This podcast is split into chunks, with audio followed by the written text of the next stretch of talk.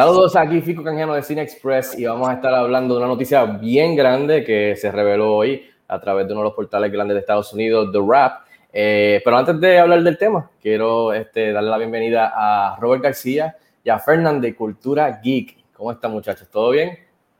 Saludos, gracias Fico, este, y saluda al invitado, nuestro primer invitado en este nuevo invento que tenemos, y la noticia lo ameritaba, una noticia bien grande, importante, no tan solo para el mundo de los superhéroes y los cómics, sino para Puerto Rico también. Así mismo, gracias a Fernand, saludos Fernand, ¿todo bien?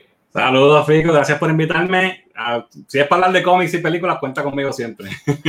Así mismo es, lo que vamos a estar hablando es que hoy se reveló eh, un colega, Humberto allá, este, el Mayimbe, así decían antes, eh, reveló de que este, el Boricua, el director, el cineasta Ángel Manuel Soto, va a estar eh, dirigiendo una película y es de Blue Beetle, o sea, que, nunca ha tenido eso y eh, una película, una adaptación al cine, una película, lo que sea. viene de los cómics, el superhéroe latino, si no me equivoco, que para eso tenemos a Fernán aquí, que, es, un, es, un, duro en eso. así que, muchachos, Primero, Fernán, que eres invitado, dame tus dos centavos, eh, sabes de Ángel Manuel Soto, has visto sus películas, has visto su trabajo hasta el momento, un cineasta joven, boricua, de Santurce, y qué tal que anuncien que viene este Blue Beetle. Pues mira, eh, honestamente no conocía al, director, eh, me enteré hoy, y la película que tiene, ¿verdad? Que no me el nombre ahora, pero que es la, la, que, la última que hizo, no la he visto, ahora la quiero ver pero no lo conocía, honestamente no lo conocía, pero estoy bien contento de que un, director puertorriqueño tenga la exposición que va a tener con una película para el DC Universe. El personaje de Blue Beetle es un personaje que yo lo comparo más o menos como con el Miles Morales de DC Comics. Eh, Morales Spider-Man, ¿verdad? Que es un Spider-Man joven eh, y latino en el Marvel Universe. Pues el DC Comics tiene su, su más o menos su equivalente con, con, con Jaime Reyes, que es entonces Blue Beetle. Eh, y también puedes decir Static Shock, que es otro personaje también pero latino, joven, con poderes similares, pues Jaime Reyes. Y Rob, ¿qué te parece la noticia? Mira, te soy sincero, no conocía a este personaje Blue Beetle. Nunca lo había escuchado, no sabía cuál era. Pero sí, sí sé de Ángel Manuel Soto, sí había visto Charm City Kings en, HBO Max. Eh, creo que una de las mejores películas que vi el año pasado, majestuosa la, la, dirección de Ángel Manuel Soto. E inclusive vi que eh, Fico tuvo la, oportunidad de entrevistarlo en aquel entonces y se veía que era un tipo bien, bien apasionado sobre su trabajo.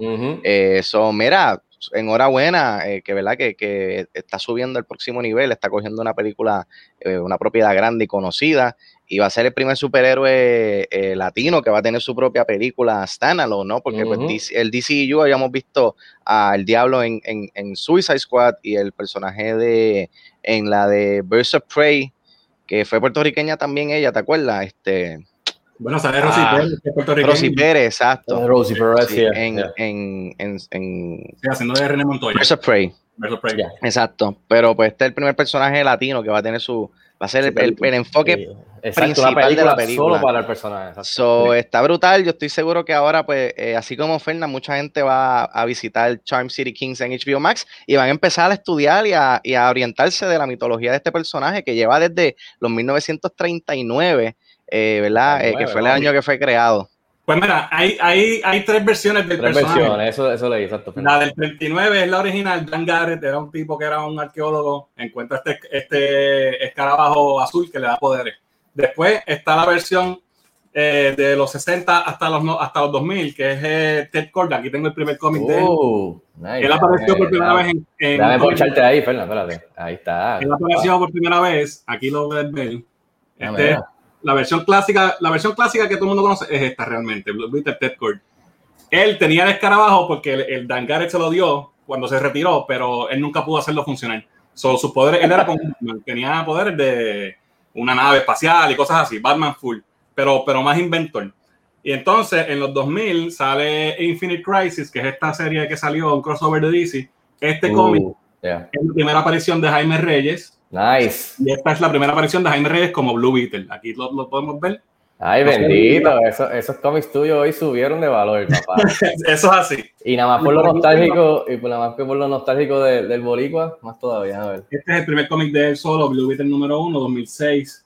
Nice. Eh, el personaje está bien nítido, es un chamaquito que tiene, ¿verdad? El, escarabajo, a él sí le funciona, se le pega. Te iba a preguntar, eh, ¿está en los cómics su, su, su, sangre. O sea, es, eh, yo sé que leí que algo de que la familia, esta, esta, la tercera versión, la de Jaime, ellos viven en Texas o son de Texas, pero la familia, ellos está escrito en piedra o ellos pueden maybe para esta adaptación y, y, Ángel empujar, empujar, y hacerlo boricua. Yo no creo, no creo, yo no sé si han, no recuerdo que hayan dicho que él es chicano o mexicano o algo así, no recuerdo si lo han dicho específicamente, pero al ser de Texas se asume, ¿verdad? Y no creo que vayan a eh. cambiarle, no creo que vayan a cambiarle porque estamos en 2021 y eso, pues, la gente se fija mucho en eso. quizás puede meterle algo de que es sangre de la mamá de puertorriqueño, exacto, quizás, entonces de Texas. Sí, sí. Lo, lo, de él es que él, él, se encuentra con este escarabajo, se le pega en la espalda y se fusiona con su espina dorsal y le hace un suit como una armadura que él puede convertir, convertirlo en diferentes armas, sacarlas para volar.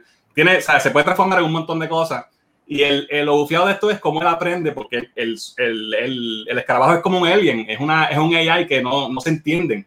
Y entonces, mientras él va aprendiendo a usar sus poderes y, y va haciendo como que amistad, como quien dice, con, con, el escarabajo, es algo parecido a Venom, cuando Venom se junta con el symbiote. Nice. ese, ese, tipo, esa dinámica. Yo no me recuerdo haber leído, sí sé quién era Blue Beetle, pero yo nunca como que creciendo en los cómics como, como tú. Este, yo lo que sé es que lo conozco por la iteración que hicieron en, en, Injustice, en los videojuegos.